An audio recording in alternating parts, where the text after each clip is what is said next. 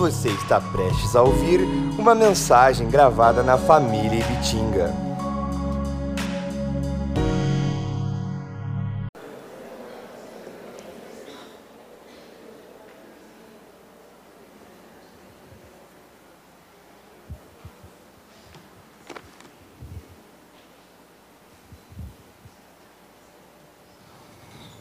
A paz do Senhor, amém? Glória a Deus. Deus é bom o tempo todo. Deus é bom o tempo todo. Muito bem. E é bom a gente acreditar nisso. É muito, nós, é muito bom nós acreditarmos que, que Deus é bom o tempo todo. Quando as coisas estão bem e quando elas também não estão. Principalmente quando elas não estão. Aí é que nós devemos acreditar que o Senhor é bom e que Ele está realmente presente. É imprescindível acreditar nisso. Eu estou contente porque Deus dirigiu o pessoal do louvor e tanto o primeiro hino como o terceiro hino e tudo que foi cantado aqui está coerente com aquilo que vai ser ministrado nessa noite. Então fico feliz que Deus Deus ele está atento. Deus ele está atento enquanto eu estou meditando lá, ele está dirigindo. Deixa eu ver o que, que ele vai pregar. Ele me conduz ali e dirige o pessoal aqui. Isso é muito bom. Então eu peço que você redobre a sua atenção, porque como o pastor Pedro falou, Deus fala. Mas eu preciso estar disposto a ouvir. É, a, a Bíblia diz que a fé vem pelo ouvir e em ouvir a palavra de Deus. Então, à medida que eu ouço a palavra de Deus, eu adquiro fé. Você pode orar, você pode jejuar, você pode fazer o que você quiser, mas se você não escuta a palavra, você não adquire fé. Eu conheço um monte de gente que parece que tinha prazer de falar o quanto orava e o quanto jejuava. E hoje estão numa situação muito delicada. Porque não é só uma coisa ou outra coisa. A Bíblia ela nos, nos orienta, ela é rica em como nos guiar e nos dirigir para sermos uma pessoa bem-sucedida. Bem-sucedida no sentido de falar, como diz o salmista, direi do Senhor, Ele é o meu Deus ele é o meu Deus e fim de papo. Não tem para ninguém. Direi do Senhor, Ele é o meu Deus, o meu refúgio, a minha fortaleza, e nele confiarei. Ele me livrará do laço do passarinheiro, da peste perniciosa, me cobrirá com as suas penas, me guardará debaixo das suas asas, sua verdade é escudo e broquel. Mil cairão ao meu lado, dez mil à minha direita, mas eu não serei atingido, eu acredito nisso. Mas isso é só para quem habita no esconderijo do Altíssimo, não é para qualquer um. Isso é só para quem habita no esconderijo do Altíssimo.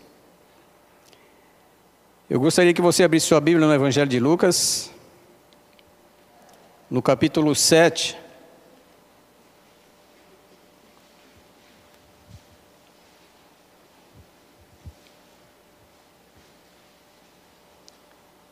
Evangelho de Lucas, capítulo 7.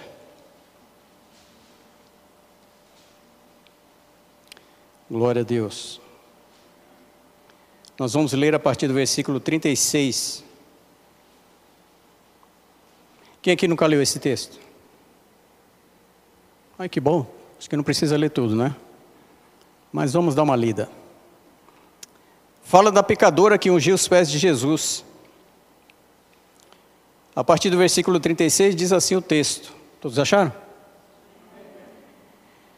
E rogou-lhe um dos fariseus que comesse com ele. E entrando em casa do fariseu, assentou-se à mesa. E eis que uma mulher da cidade, uma pecadora, sabendo que estava à mesa em casa do fariseu, levou um vaso de alabastro com unguento. E estando por detrás aos seus pés, chorando, começou a regar-lhe os pés com lágrimas e enxugava-lhes com os cabelos da sua cabeça. E beijava-lhe os pés e ungia-lhes com unguento. Quando isto viu o fariseu que o tinha convidado, falava consigo, dizendo: Se este fosse profeta, bem saberia quem e qual é a mulher que lhe tocou, pois é uma pecadora. E respondendo Jesus, disse-lhe: Simão, uma coisa tenho a dizer-te. E ele disse: Dize-a, mestre. Um certo credor tinha dois devedores. Um devia-lhe quinhentos dinheiro e outro cinquenta. E não tendo eles com que pagar, perdoou-lhe, perdoou-lhes a ambos. Dize, pois, qual deles o amará mais? E Simão respondendo disse: Tenho para mim que é aquele a quem mais perdoou. E ele disse: Julgaste bem. E voltando-se para a mulher, disse a Simão: Vês tu esta mulher? Entrei em tua casa e não me deste água para os pés, mas esta regou-me os pés com lágrimas e nos enxugou com seus cabelos. Não me deste ósculo, mas esta, desde que entrou, não tem cessado de me beijar os pés. Não me ungiste a cabeça com óleo, mas esta ungiu meus pés com guento. Por isso te digo que os seus muitos pecados lhe são perdoados, porque muito amou. Mas aquele a quem pouco é perdoado, pouco ama. E disse-lhe e disse-lhe a ela, Jesus disse a ela: Os teus pecados te são perdoados. Amém? Até aqui. Aí no versículo 36, você vai ter, obviamente tem Bíblias aí que começa dizendo assim: E convidou um dos fariseus. A minha Bíblia, ela é mais antiga, ela acredito que ela está mais próximo do, do original. A minha diz: rogou-lhe um dos fariseus. E eu já começo fazendo a seguinte pergunta: porque rogar vai nos dar uma, uma compreensão, essa, só essa palavra ela nos dá uma compreensão de uma atitude que Jesus tomou que não é comum a ele. Rogar significa pedir com insistência. Rogar significa pedir com insistência, eu me pergunto, por que que Jesus resistiu ao convite do Simão?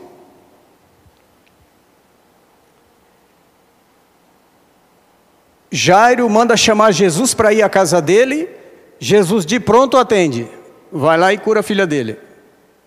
O centurião de Cafarnaum manda chamar Jesus, porque ele está com um problema lá com o criado, ruim em casa, morrendo, Jesus vai.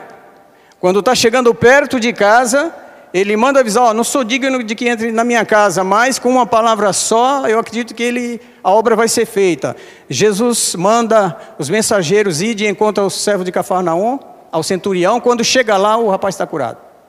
Então Jesus atendeu de pronto. A mulher cananeia vai atrás de Jesus, porque está com a filha endemoniada em casa. Jesus atende de pronto. Por essa tua palavra, vai que ela já está bem. Chegou lá em casa, a menina estava sã, em perfeito estado de saúde, sentada na cama brincando. Jesus entra em Jericó. O Alexandre pregou aqui sobre Zaqueu. Jesus entra em Jericó. Jesus passa num determinado lugar, olha para cima e diz: Zaqueu, desce depressa, porque hoje me convém pousar em tua casa. E assim, dessa forma, eu acredito que Jesus entrou em muitos lares sem resistir. Ele entra em muitos lares sem resistir. Por que, que Jesus resiste em ir jantar com Simão?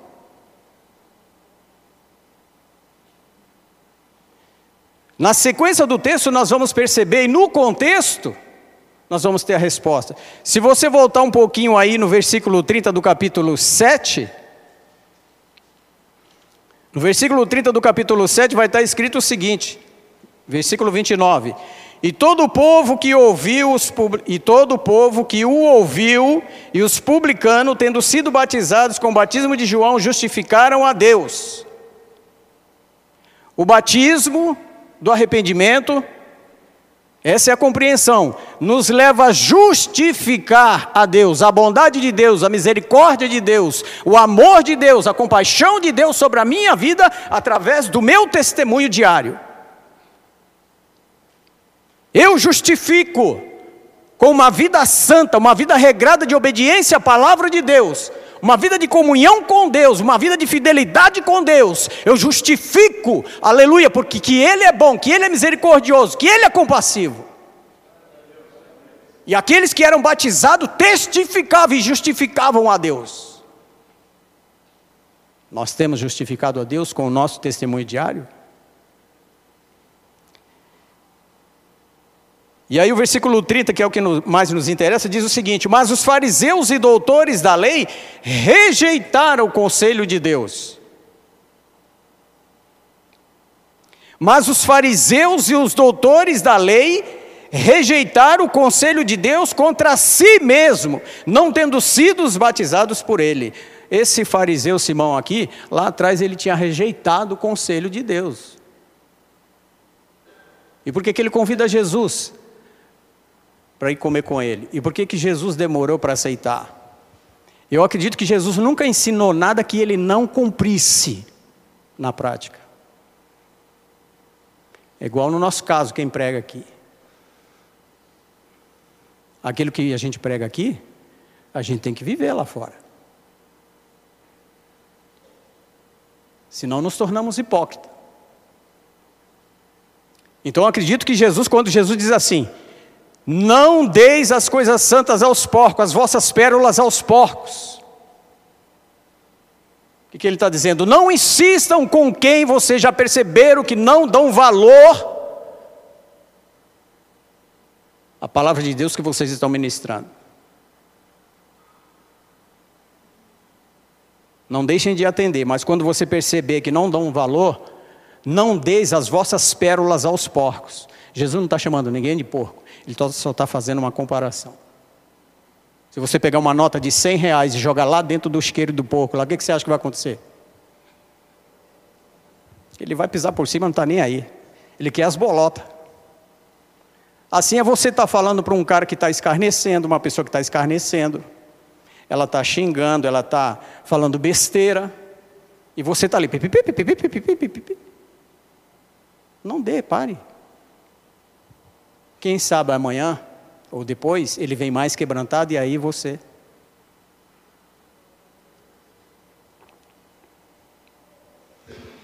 Então eu acredito que, como Jesus conhecia Simão, ele rejeitou o conselho de Deus, por que, que ele está me chamando para comer com ele na casa dele? Mas como eu acredito que Jesus, ele não dava um passo sem propósito, ele não tomava uma atitude sem propósito, tudo que Jesus fazia era com um propósito. Ele foi aceitou, com muita insistência do Simão, ele aceitou o convite. Jesus sabia qual era o caráter daquele convite. Você já recebeu um convite e você ficou meio assim: por que está me convidando? Sabe aquele convite assim esquisito, estranho? Você fala, puxa, por que será que veio esse convite assim? Aquele convite que não é comum, que não é normal. Talvez um convite capcioso. Mas muitas das vezes você vai. Quantos eu já não aceitei? Eu tinha certeza que quando chegasse lá, eu ia ficar invisível naquele lugar. E era justamente o que acontecia. Às vezes ia eu, minha esposa, a gente ficava em determinados lugares, você era convidado, mas só para fazer uma média e tal. Então a gente ia, mas você ficava ali meio que invisível. Mas é nessas horas que nós temos que mostrar que nós somos filhos de Deus. Você entra de cabeça erguida, sabendo quem você é, e sai também de cabeça erguida, mantendo a sua posição de homem de Deus, de filho de Deus. O importante é o nome do Senhor ser glorificado. Não estou nem aí se estão me vendo, se não estão me vendo. O que importa é você saber que Deus está te vendo. Por isso eu não faço média com ninguém. Amo todo mundo. Porque se eu não amasse, eu não poderia nem estar aqui falando. Então nós temos que amar. Jesus disse que nós temos que amar até o inimigo. Imagine, né? Falar bem de quem nos maldiz, orar pelos que nos perseguem. Mas Jesus foi, ele tinha um propósito. Jesus não dá um passo sem propósito. Mas na frente nós vamos descobrir verdadeiramente, nós vamos ver verdadeiramente qual o caráter desse convite. Jesus vai, e como já disse, ele vai como homem de Deus, como filho de Deus que ele é, como salvador do mundo que ele é, e ele está pronto para qualquer situação. Assim é que nós temos que andar. Por isso, nós temos que buscar sempre estar cheio do Espírito Santo, porque nós podemos fazer a diferença para a honra e glória de Jesus em qualquer lugar que nós estivermos. Você está lá no lazer, na viagem, talvez lá você seja requerido por Deus para Ele te usar para abençoar alguém. Aqui na igreja, na sua casa, no trabalho, em qualquer lugar. Então nós temos que estar pronto para ser usado por Deus, com amor, com misericórdia e compaixão. Nós estamos prontos para ser usado por Deus em qualquer, a qualquer hora e a qualquer lugar. E naquele momento que o chicote estiver estralando no nosso lombo, aquela luta, aquela peleja, aquela enfermidade, nós estamos prontos nesse momento para ser usado por Ele, porque Jesus sempre estava. Ele está lá na cruz pregado, esvaindo em sangue, uma coroa que foi colocada delicadamente na cabeça dele, se esvaindo em sangue, o ladrão da direita olha para ele e fala: Senhor, lembra-te de mim quando estiver no meu reino. Jesus estava pronto. Ele, podia dizer: agora não dá, eu estou sofrendo muito aqui, está muito difícil, esse cálice é muito, esse cálice é muito difícil de beber. Depois a gente conversa. Mas ele olha para o ladrão e diz: Hoje mesmo tu estarás comigo no paraíso. Sentindo dor, e sabe Deus mais lá o que Jesus estava sentindo naquele momento. É difícil descrever o que ele estava sentindo, claro, porque ele estava levando os nossos pecados ali. Era a dor e a agonia dos meus e dos teus pecados, das minhas e das tuas transgressões. Ele ainda tem força para atender alguém que está pedindo socorro do lado dele. Fato é que Jesus vai. E a Bíblia diz no versículo 37 que Jesus vai, se senta à mesa, não literalmente, porque a mesa, segundo a, a, a história, era uma espécie de divã tipo uma mesa igual a nossa, só que bem mais baixa, uma próxima ao chão, talvez na metade dessa plataforma aqui de altura, talvez 30 centímetros por aí, acho que não muito acima disso. E ali as pessoas se semi-deitavam, semi-sentavam e ficavam com os pés para trás. Foi o que possibilitou aquela mulher de chegar ali por trás de Jesus e fazer o que fez. Segundo a história, esse jantar era um jantar público. Diz que de vez em quando os fariseus faziam jantares públicos e levavam as mesas para onde as pessoas pudessem passar uma varanda, um alpendre, para onde as pessoas pudessem passar e ver aquele jantar. Era um jantar público. E as pessoas passavam e falavam: Ó, oh, está tendo uma festa especial ali, um jantar especial. E eles tinham livre acesso para entrar. Aí eu entendi por que, que a mulher pecadora, como é que ela entra na casa de um fariseu assim, sem pedir licença? Vai invadindo lá e vai em direção à mesa, é que era um jantar público. Vez ou outra eles faziam um jantar deste tipo, e, a, e era franqueado ao público. a entrada. E nisso a mulher entra, e eis que uma mulher da cidade, uma pecadora, sabendo que ele estava à mesa e em casa do fariseu, levou um vaso de alabastro com unguento, e estando por detrás dele aos seus pés, chorando, começou a regar-lhes os pés, começou a regar-lhe os pés com lágrimas. A Bíblia não diz o nome dessa mulher, a Bíblia diz que era uma mulher da cidade, uma pecadora. E segundo a história, uma mulher pecadora, a história diz que provavelmente era uma mulher prostituta, uma mulher, é, a mulher pecadora era uma pessoa inapropriada para estar na presença de Deus. Por isso que a Bíblia cita muito publicanos e pecadores. Eram pessoas inapropriadas para estar na presença de Deus. Isso na visão dos fariseus, dos escribas, dos saduceus e outros. Então, essa mulher que entra na casa de Simão, essa mulher é inapropriada para ser tratada como outra pessoa que seja digna aos olhos dele de estar na presença de Deus. O tratamento é diferenciado. Essa mulher tem que ser tratada como uma pecadora, como uma imoral, como uma meretriz, como uma prostituta que ela é. Ela é pecadora. É assim que Simão, zeloso da lei, conhecedor da lei, religioso, é assim que esse Simão religioso vê esta mulher. Olha a sequência do texto. Enquanto ela vem estando por detrás aos seus pés, versículo 38, chorando, começou a regar-lhe os pés com lágrimas e enxugava-lhes com os cabelos da sua cabeça e beijava-lhe os pés e ungia-lhes com unguento. Quando isto viu o fariseu que o tinha convidado, falou consigo dizendo: A mulher entra, vai até Jesus chorando. Ela começa a regar os pés de Jesus e enxugar com seus cabelos. E Simão está lá observando. Religioso, fariseu. Ele olha e reprova tanto a mulher como Jesus.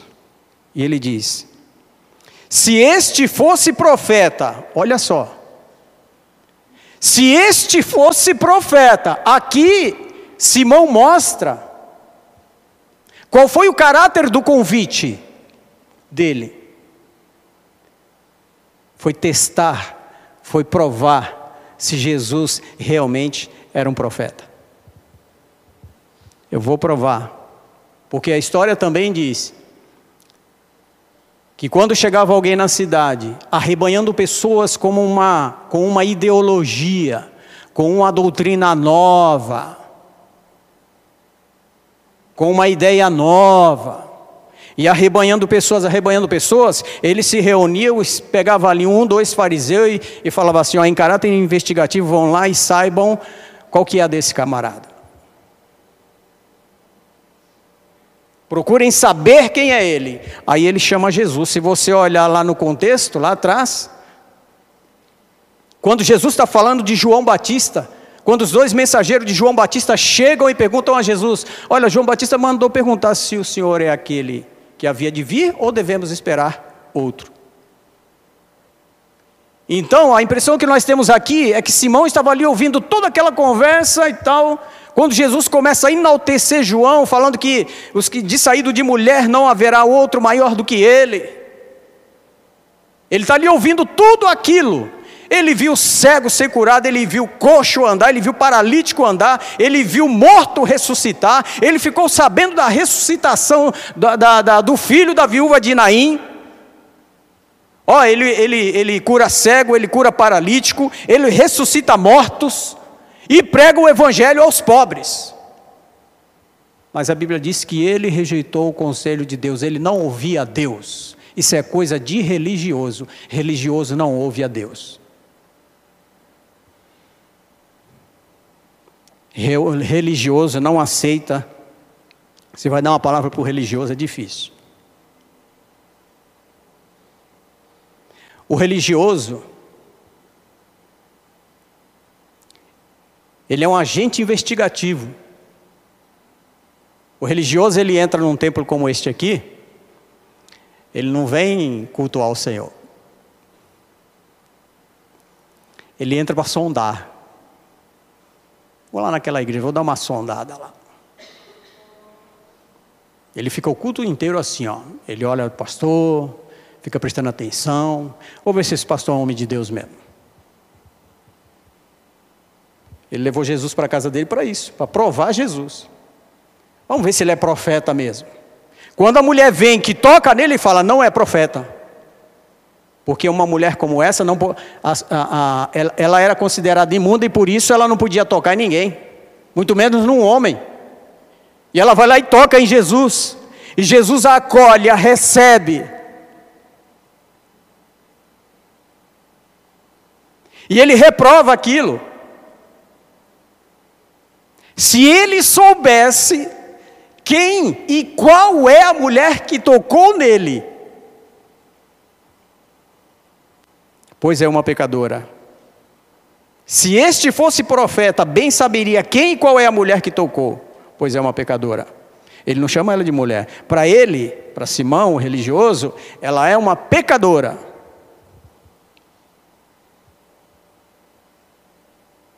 E ele está reprovando tanto Jesus, Jesus não é um homem de Deus. O religioso ele entra aqui, olha lá, Aquela mulher eu conheço. Se o pastor soubesse quem e com quem ele está conversando, isso é atitude religiosa. Jesus entrou dentro da casa do Simão, mas ele não muda.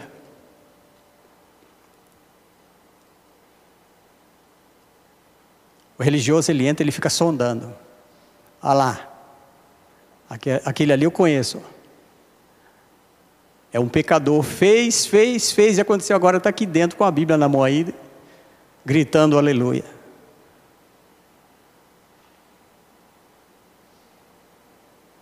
Religioso é terrível. Se este fosse profeta, tem gente, o religioso, ele precisa de prova. Ele precisa provar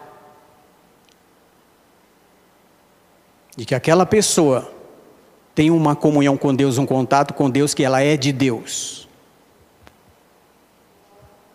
O religioso, ele precisa fazer prova com Deus toda semana. Senhor, se tu está comigo mesmo, Senhor, que pouse ali na minha janela um pássaro preto, vermelho e amarelo. O religioso, ele está constantemente tendo que fazer prova para saber se Deus está com ele. Os fariseus eram assim. O que nós cantamos aqui hoje contradiz a atitude de Simão religioso. Nós cremos, a Bíblia diz que o justo viverá por sua fé. O justo viverá por sua fé.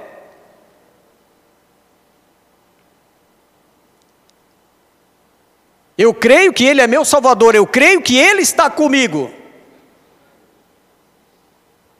Nem lembro qual foi a última vez que. Nunca, não vou dizer que eu nunca fiz prova, às vezes fazem umas provinhas aí. Mas eu sei que Deus está comigo, não preciso de prova para saber que Deus está comigo.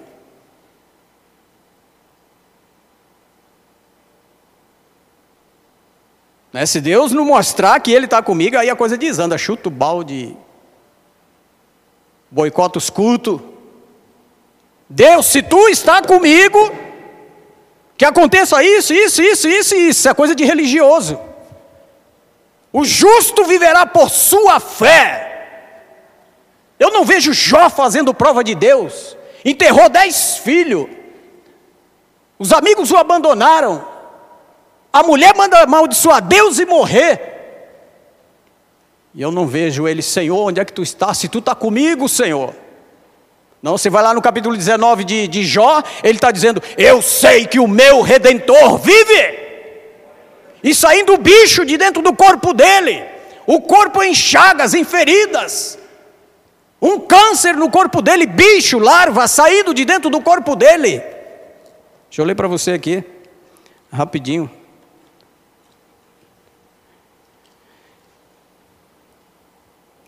Porque eu sei que o meu redentor vive e que por fim se levantará sobre a terra.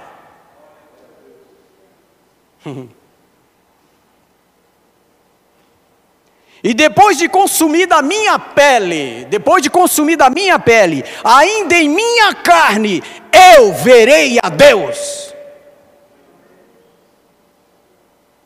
Religioso não pensa assim. O bicho está pegando na casa dele, a enfermidade, é isso e aquilo, ele fala, não, Deus só. Em vez de levantar um clamor, Deus. Eu creio, Senhor, que isso vai passar. Não entendo o que está acontecendo, Senhor, mas Tu és o meu Deus. Tu és o meu Senhor. E em nome de Jesus eu repreendo todo laço, todo mal e faz aquele clamor, aquela oração. E aguenta o tranco.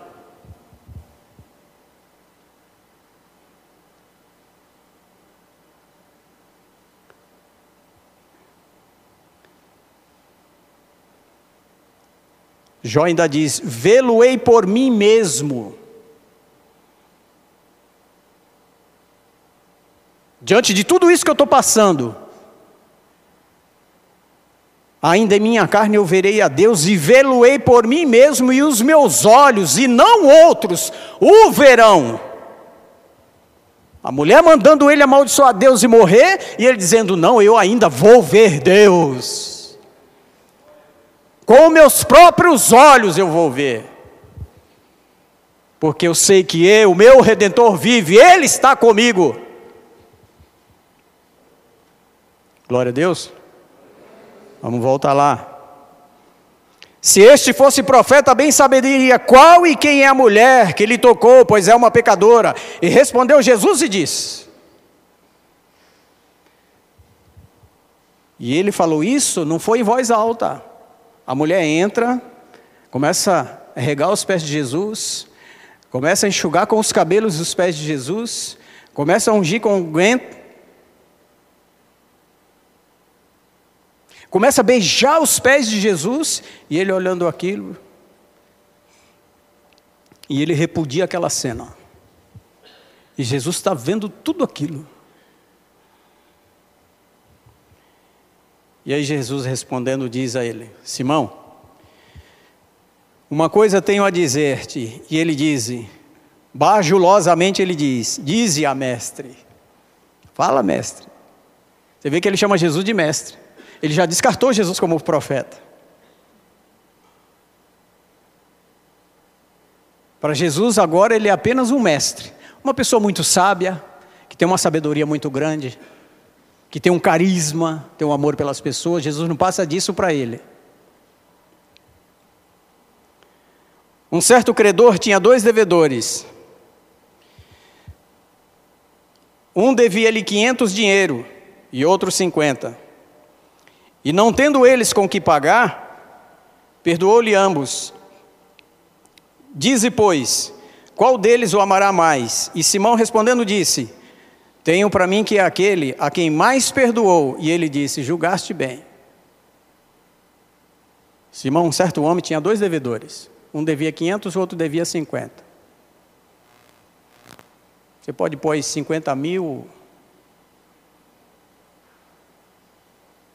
500 reais ou 500 mil, 50 mil. Fato é que Jesus disse que eles não podiam pagar. A dívida de um era monstruosa, a dívida do outro também era grande, mas não tão grande. Um devia 500, o outro devia 50, mas nenhum dos dois podia pagar. E Jesus olha para ele e diz assim: Qual dos dois você acha que o amará mais? Ele falou: oh, Tem um para mim que é aquele aquele que mais foi perdoado.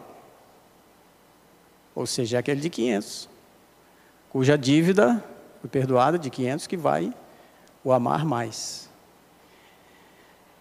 Aí Jesus voltando-se para a mulher, Jesus volta para a mulher, acredito que naquele momento Jesus põe a mão carinhosamente, delicadamente na cabeça da pecadora. Eu fico imaginando a cena, Jesus deve ter se voltado para ela, porque o texto diz: e voltando-se para a mulher, repudiada por ele, rejeitada pelo religioso. Ele coloca a mão sobre ela e, voltando-se para a mulher, disse a Simão: Simão, tu vê esta mulher?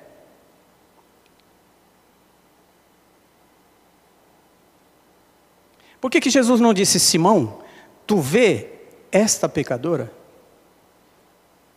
Por que, que Jesus não disse isso? Simão, tu vê esta pecadora?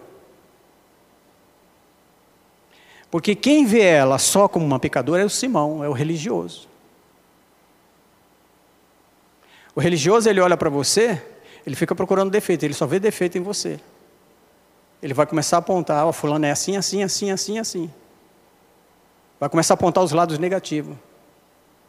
Jesus olha para ele e diz assim: tu, é como se Jesus estivesse dizendo assim: Simão, você que só vê essa mulher como uma pecadora, você consegue ver esta mulher? Ou você só vê uma pecadora? Você vê esta mulher como eu vejo? Ou você só está vendo uma mulher desgraçada, imoral, pecadora, imunda? É só isso que você vê nela? Aqui Jesus começa a trabalhar no coração de Simão, Jesus começa a trabalhar na vida de Simão para ver se ele consegue receber naquele momento uma transformação e receber naquele momento a graça e mudar sua visão e receber a visão da graça nesse momento, porque você só consegue olhar para uma pessoa como uma mulher, como uma mulher pecadora, da forma com que Jesus olhou, você só consegue olhar para ela como Jesus olhou, como Jesus a viu, se você tiver a graça de Deus em sua vida. Quando nós temos a graça de Deus na nossa vida, pode ser o que for, nós vamos olhar como Jesus olhou para aquela mulher. Às vezes é traficante, às vezes é homossexual, às vezes é um publicano. Publicano era a pior espécie de gente que havia nos tempos de Jesus. Graças te dou, Pai, a oração do fariseu dentro do templo, do religioso. Graças te dou, Pai, porque jejuo duas vezes por semana, dou o dízimo de tudo e não sou como este publicano. Essa é a oração do religioso, do fariseu. Está aí mais na frente no, no capítulo 18. Eu vou ler para você. Só escute. Dois homens subiram ao templo a orar, um fariseu e outro publicano. O fariseu, estando em pé, orava consigo desta maneira: Ó oh Deus, graças te dou ele agradece a Deus ainda, porque não sou como os demais homens, roubadores, injustos e adúlteros, nem ainda como este publicano. Jejuo duas vezes na semana e dou o dízimo de tudo quanto possuo. O publicano, porém, estando em pé, de longe nem ainda queria levantar os olhos ao céu, mas batia no peito dizendo: Ó oh Deus, tem misericórdia de mim, pecador.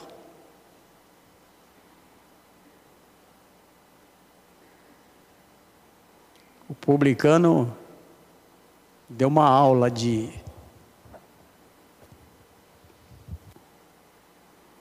de rendição ali, de renúncia. Aí Jesus disse: Esse desceu justificado para casa e não aquele. Quando nós temos a graça de Deus na nossa vida, quando nós estamos revestidos com a graça de Deus, nós vemos a vida diferente. Quando nós somos revestidos com a graça de Deus, quando nós temos essa graça que havia no, ali naquele momento no olhar de Jesus, aquela graça com a qual Jesus olhou para aquela mulher pecadora e ela era, realmente, a sua, a sua reputação era ruim, era imoral mesmo. Mas Jesus olhou para ela com um olhar de amor, de misericórdia, de compaixão. Isso é graça. Isso é graça.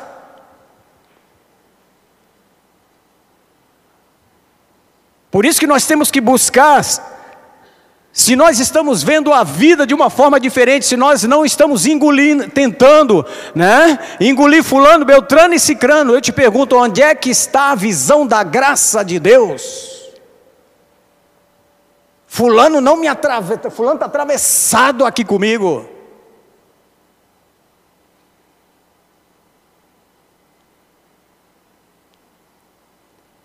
A mensagem de final de ano aqui, alguém lembra?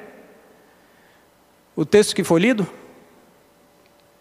Irmãos, uma coisa isso faço. É que esquecendo-me das coisas que para trás ficam, e avançando para as que estão adiante de mim, prossigo para o alvo, para o prêmio da soberana vocação de Deus em Cristo Jesus. E eu só faço isso quando eu tenho a visão da graça, o olhar da graça.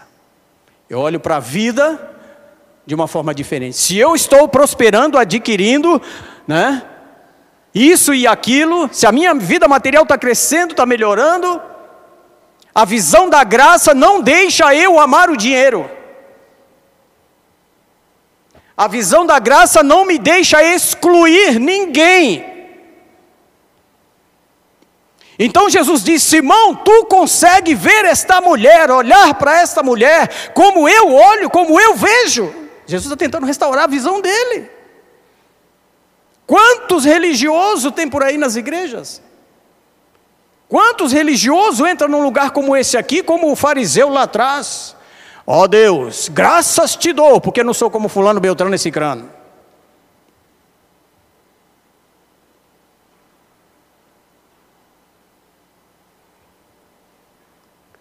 Quando eu tenho a visão da graça de Deus, eu honro muitas das vezes aquilo que eu canto aqui. Se Deus fizer, amém. Se Deus não fizer, amém também. Se eu tiver enfermo e Deus não curar, amém. E se Deus curar, amém também. A visão da graça me faz me posicionar diante de qualquer situação de uma forma que o nome do Senhor é glorificado. Agora, quando falta essa graça, quando falta a graça de Deus na minha vida, aí é murmuração, é reclamação, é choto balde. Se o pastor não for buscar em casa porque está lá chateado, né? porque está acontecendo isso, está acontecendo aquilo. Se não for buscar, não vem mais para os cultos.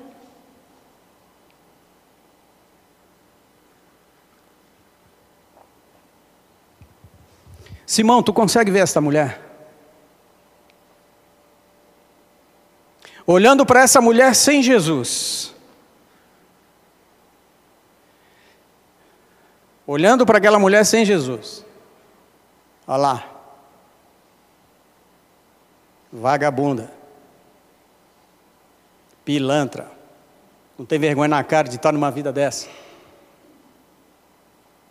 Desonrando a família. Só dá trabalho para a família. Os filhos são os coitados. Em Jesus, em Cristo, com a visão da graça, ainda que seja tudo aquilo. Se eu tiver oportunidade, eu me aproximo. Jesus tem uma vida melhor para você. Você não sabe o quanto Jesus te ama. Você não sabe o quanto, quão grande é o valor que Jesus atribui a você. Você não faz ideia do bem que que está na mente de Deus, o bem que ele tem na mente de Deus, que ele tem na sua mente a teu respeito. Porque ele diz: Eu é que sei que pensamentos tenho de vós. Para você, para muitos, você é imunda, você é suja, você é uma prostituta, você é isso, você é escória. Mas existe um Deus que te ama. Existe um Deus que te quer bem. É só você aceitar o perdão dele, ele já te deu o perdão. É só você aceitar o perdão dele. E se você quiser a minha ajuda, eu estou aqui para te ajudar. Isso em Cristo. Sem Cristo é um desastre.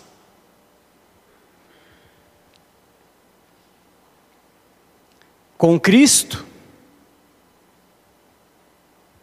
você não manda o marido embora na primeira discussão na primeira crise, aí vem a segunda crise, vem a terceira crise.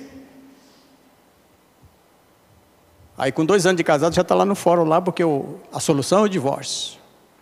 Mas quando nós somos cheios da graça de Deus, quando vem as crises, você vai para o santuário falar com aquele que pode mudar e resolver todas as coisas.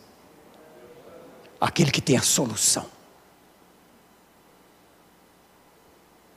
Você entra em nome de Jesus, eu repreendo toda a força do diabo, todo laço do inferno, Satanás, a minha família é de Deus. Meu marido está apresentando todos esses problemas, minha mulher está com todos esses problemas, mas ela é uma mulher de Deus, ela é do Senhor, meus filhos são do Senhor, meu marido é do Senhor, minha casa é do Senhor.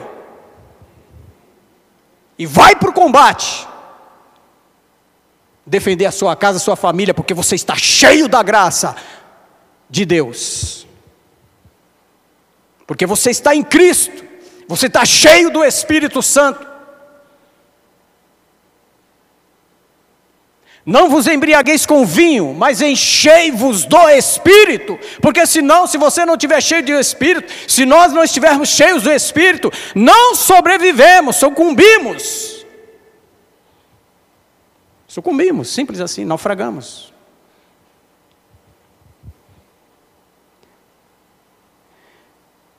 E aí Jesus volta para ele e pergunta: Escuta, você consegue. Você...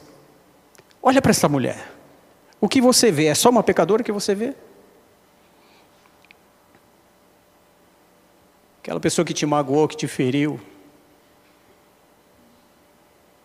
Aquela situação difícil. Aquela pessoa que você não consegue ainda. Como que você olha para ela? Eu quero que morra. Jesus disse: Está em mim, está em mim a, responsa de, a responsabilidade de vocês fazer por onde estar em mim, e eu em vós. E vocês darão muito, muito, muito fruto, muito resultado. Porque sem mim nada podeis fazer, sem mim vocês não darão resultado.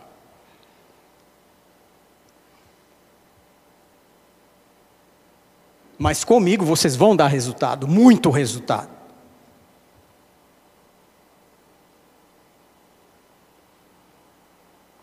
Então por isso que Jesus trabalha ali naquele momento e tenta. Jesus não desiste de ninguém. Pelo menos algumas vezes ele tenta. Jesus entrou neste mundo, saiu deste mundo, mas ele deixou uma igreja lavada e remida no seu sangue, mas nem todos. Porque aquela igreja que existe hoje, lavada e remida no seu sangue, foi a igreja que aceitou o seu perdão. E nós aceitamos e estamos aqui, amém? Nós aceitamos o perdão de Deus e cremos que nosso nome está arrolado no céu. Porque nós aceitamos o perdão de Deus. Mas muitos não aceitaram. Muitos não aceitaram. E aí Jesus conta essa história para ele e, fala, e ele responde: Eu creio que foi aquele que mais foi perdoado que, que vai amar mais. E aí ele volta para ele e fala: Vês tu esta mulher? Aí Jesus começa: Entrei em tua casa e não me deste água para os pés, porque a tradição naquela época o viajante chegava, viajava por quilômetros, era sandália, né? Imagina os pés, como é que não chegava depois de 10, 15 quilômetros, 20 a pé. Deserto, aquele poeirão. Então, chegava numa casa, era uma atitude de, era uma atitude que, onde você estava dizendo para aquele viajante que acabou de chegar, você é muito bem-vindo aqui. A pessoa já vinha com uma bacia com água e uma toalha para enxugar os para lavar os pés e enxugá-los, e ele não deu isso a Jesus. E aí Jesus fala para ele: "Olha, eu entrei em tua casa e olha como você me tratou". Jesus entrou em sua casa? Amém? Jesus entrou na nossa casa. E o que, que nós oferecemos para Ele? Ele diz: Eu entrei em tua casa e não me deste água para os pés, mas esta regou meus pés com lágrimas e nos enxugou com seus cabelos. A mulher não podia andar com o cabelo solto. Era uma atitude vergonhosa. Como ela era uma mulher que tinha uma vida promíscua, então as prostitutas andavam com os cabelos soltos, porque atraíam os homens para o estilo de vida que elas levavam. Então elas andavam com os cabelos soltos, motivo pelo qual agora ela entra ali e começa a enxugar, porque ela não, ela foi surpreendida de certa forma, porque ela não tinha uma toalha para enxugar os pés de Jesus, então ela enxuga os pés de Jesus com seus cabelos. A mulher só podia soltar o cabelo na sua particularidade dentro da sua tenda, dentro da sua casa, para o seu marido, na sua intimidade, só para ele ela soltava o cabelo, porque ela tinha intimidade com ele, era o seu marido. E ela com o cabelo solto ali, ela começa a enxugar os pés de Jesus. E ela está dizendo: a minha intimidade daqui para frente é só com o Senhor.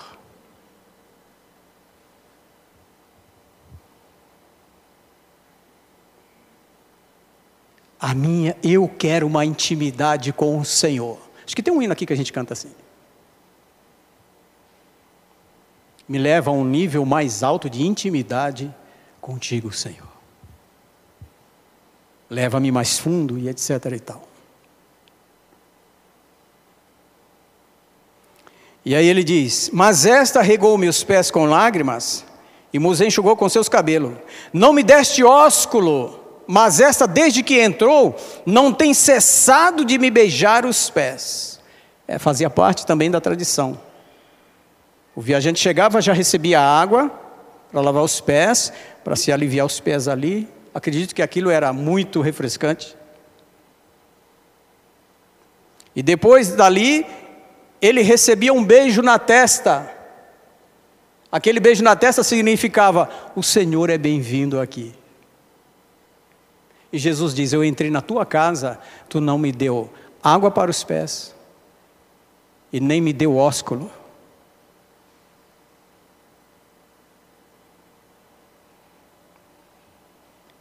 Não me deste ósculo, mas esta, desde que entrou, não tem cessado de me beijar os pés. Ela beija os pés de Jesus e fala: Jesus, tu é bem-vindo na minha vida. O Senhor é muito bem-vindo na minha vida.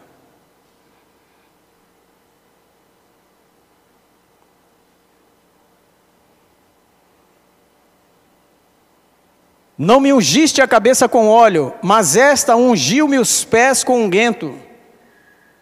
A tradição diz que elas usavam um colar também, as prostitutas cabelo solto na rua para atrair os homens, e um colar, e aquele colar era envolvido naquele unguento, naquele perfume, para atrair também a atenção dos homens. E Jesus diz para ele: Não me ungiste a cabeça com óleo, mas esta ungiu-me os pés com unguento. Por isso te digo que os seus muitos pecados lhe são perdoados, porque muito amou mas aquele a quem pouco é perdoado, pouco ama. Aquele óleo era o melhor que ela tinha. O melhor que ela tinha, ela dava para atrair os homens. Agora, o melhor que ela tem, o melhor que ela tem, ela unge a cabeça, ela unge Jesus com, a, com o melhor que ela tem.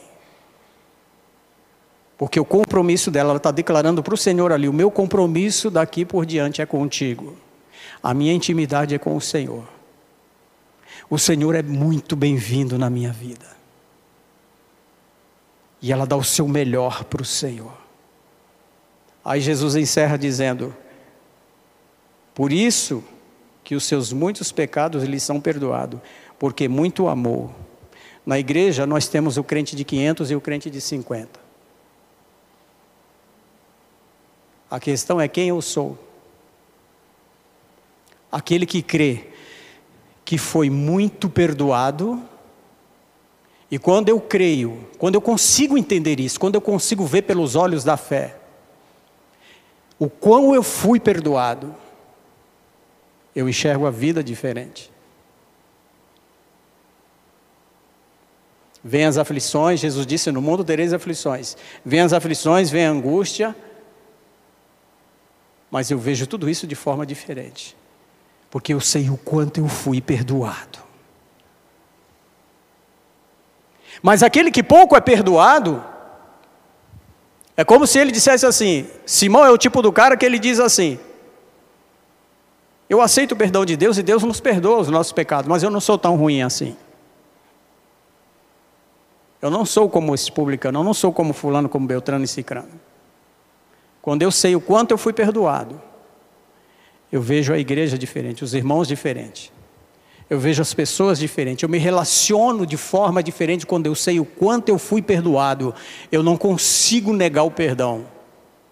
Eu não consigo odiar.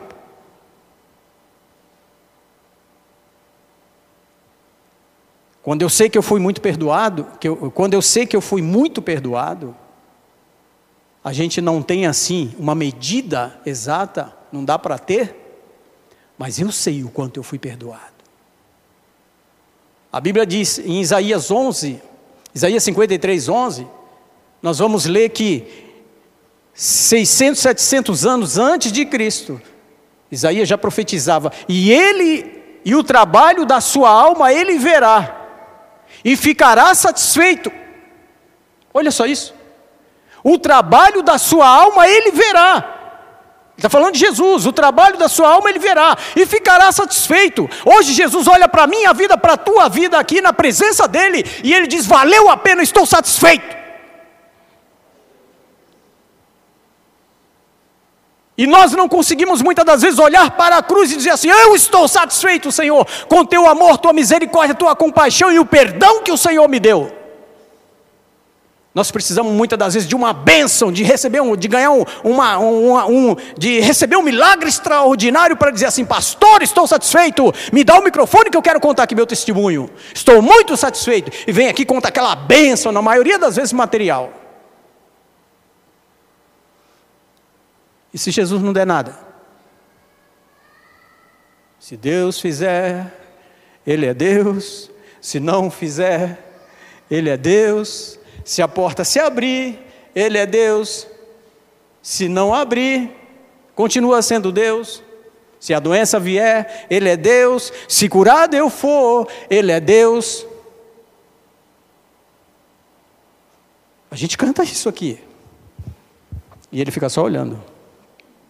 Entra na minha casa, entra na minha vida Mexe com minha estrutura. Entra, Senhor, na minha casa. Mexe na minha estrutura. Bagunça tudo. Põe as coisas no lugar. Aí quando ele começa a mexer, some da igreja.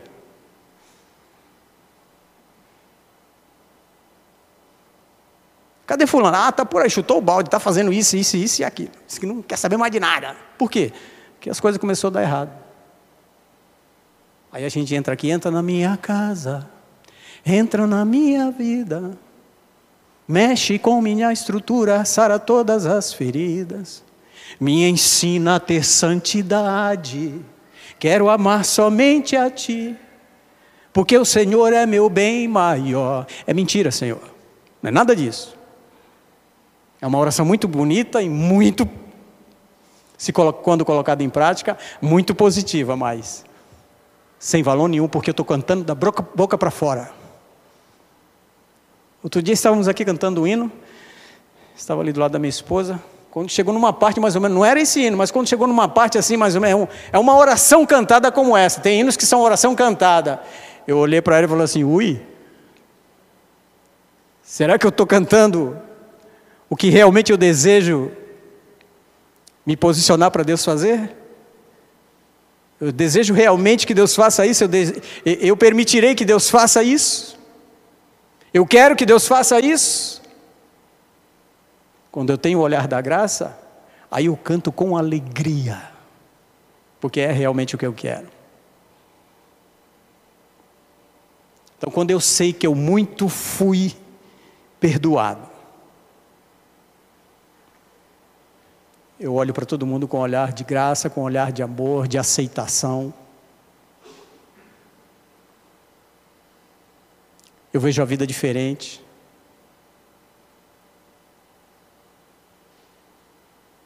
Quando eu sei que muito foi perdoado. Mas aquele a quem pouco é perdoado, pouco ama. Pense nisso. Aquele que pouco é perdoado, pouco ama. Eu não sou tão ruim assim.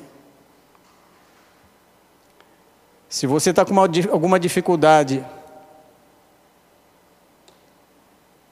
né?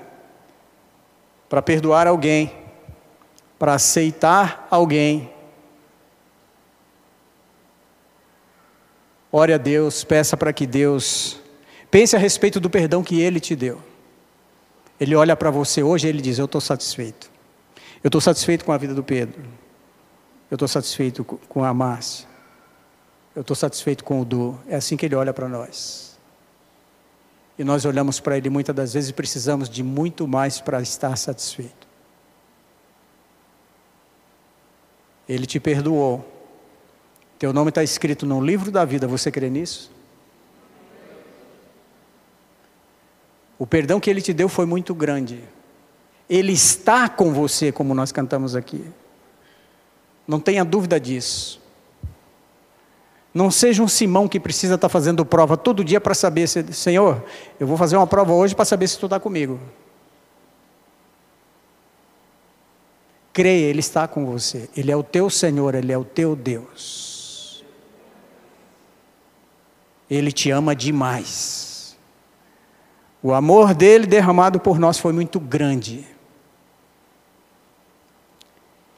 E para você viver debaixo da graça de Deus, para nós encerrarmos, para você viver debaixo da graça de Deus, se você não entender e aceitar o perdão dele e entender o quanto você foi perdoado, você não vai passar de um religioso.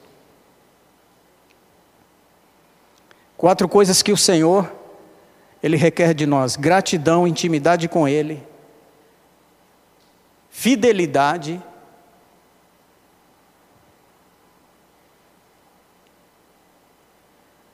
e o melhor que nós pudermos dar para Ele.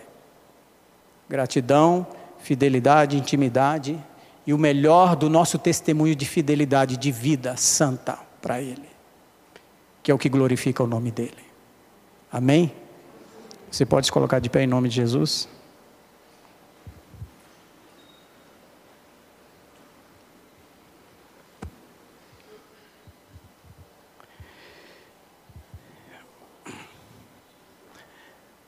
Jesus está aqui, amém? Glória a Deus.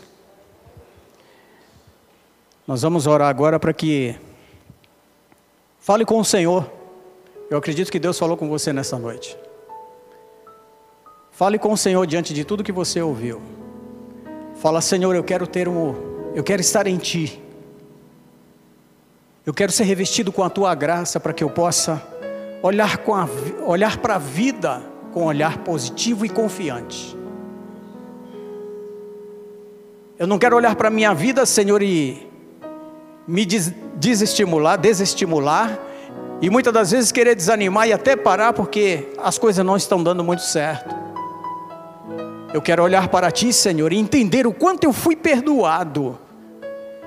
E só por isso, Senhor, eu quero te agradecer nesta noite. Seja grato ao Senhor neste momento, nesta noite, como aquela mulher que entra ali, Senhor, pela fé. Pela fé, Senhor, eu quero viver.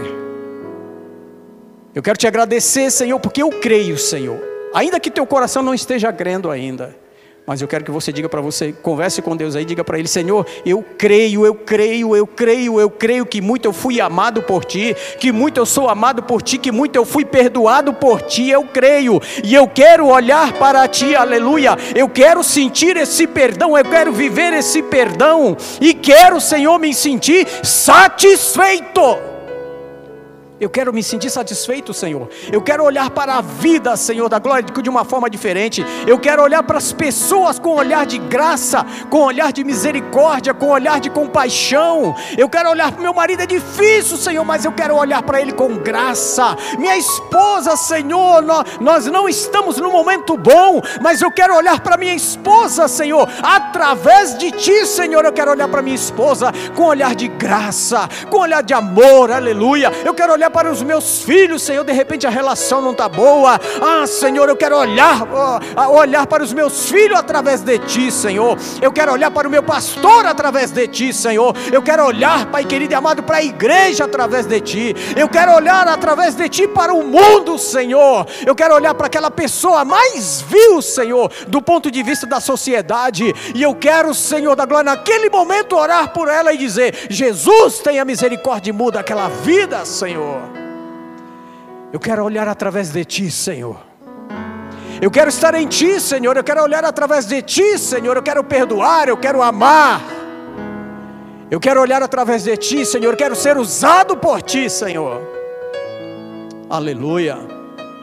Ah, Senhor, o mundo é perfeito para nós, Pai querido, exercer, externarmos a graça, Pai querido, que emana de Ti. Que nós não sejamos Simão, Senhor que olhamos para determinadas pessoas e a condenamos. Que nós não sejamos Simão, Senhor, que olhamos para a vida, Senhor, e só murmuramos, murmuramos, reclamamos, Pai querido, difamamos, Pai querido. Não quero ser negativo, Senhor. Eu quero ser bênção, Pai querido, onde eu estiver no meu convívio com meus irmãos, com a minha família, eu quero ser bênção, Pai querido, no meu trabalho, eu quero ser bênção, Pai, eu quero ter a visão da graça. Eu quero ter a visão da graça, Senhor. Eu quero ter a visão da graça, Senhor. Enche-me, Senhor, com a tua maravilhosa graça. E eu creio, Senhor, que eu vou receber a abundância dessa graça só quando eu entender o quanto eu fui e sou amado. Eu só vou receber a abundância dessa graça, Senhor, quando eu entender, quando eu fizer uma ideia do tamanho do perdão que eu recebi. Por isso, Senhor, diga para Ele que você ama Ele nesta noite. Senhor, nós te amamos. Nos perdoa, Senhor, se nós julgamos, condenamos alguém. Se nós, Pai querido, excluímos alguém. Senhor, tu entrou na nossa casa, Senhor. Nós temos que ser diferentes, Senhor, porque o Senhor entrou na nossa casa.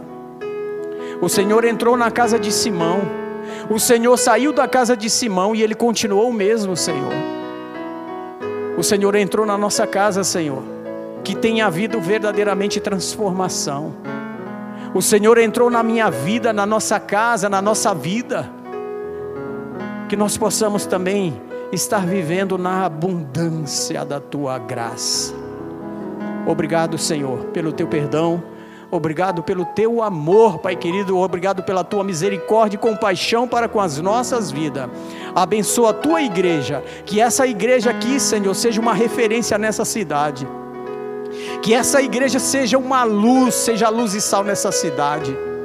Que esta igreja, no convívio com esta sociedade, em qualquer outro lugar, nos confins da terra, Senhor, seja, Pai querido, venha, Senhor da glória, justificar o Teu nome com uma vida santa, com uma vida de amor, com uma vida de misericórdia, com uma vida de compaixão. Que esta igreja seja uma igreja cheia da Tua graça cheia, cheia, vivendo na abundância da tua graça. Em nome de Jesus, eu te glorifico, te exalto e te agradeço, Senhor. Muito obrigado. Amém.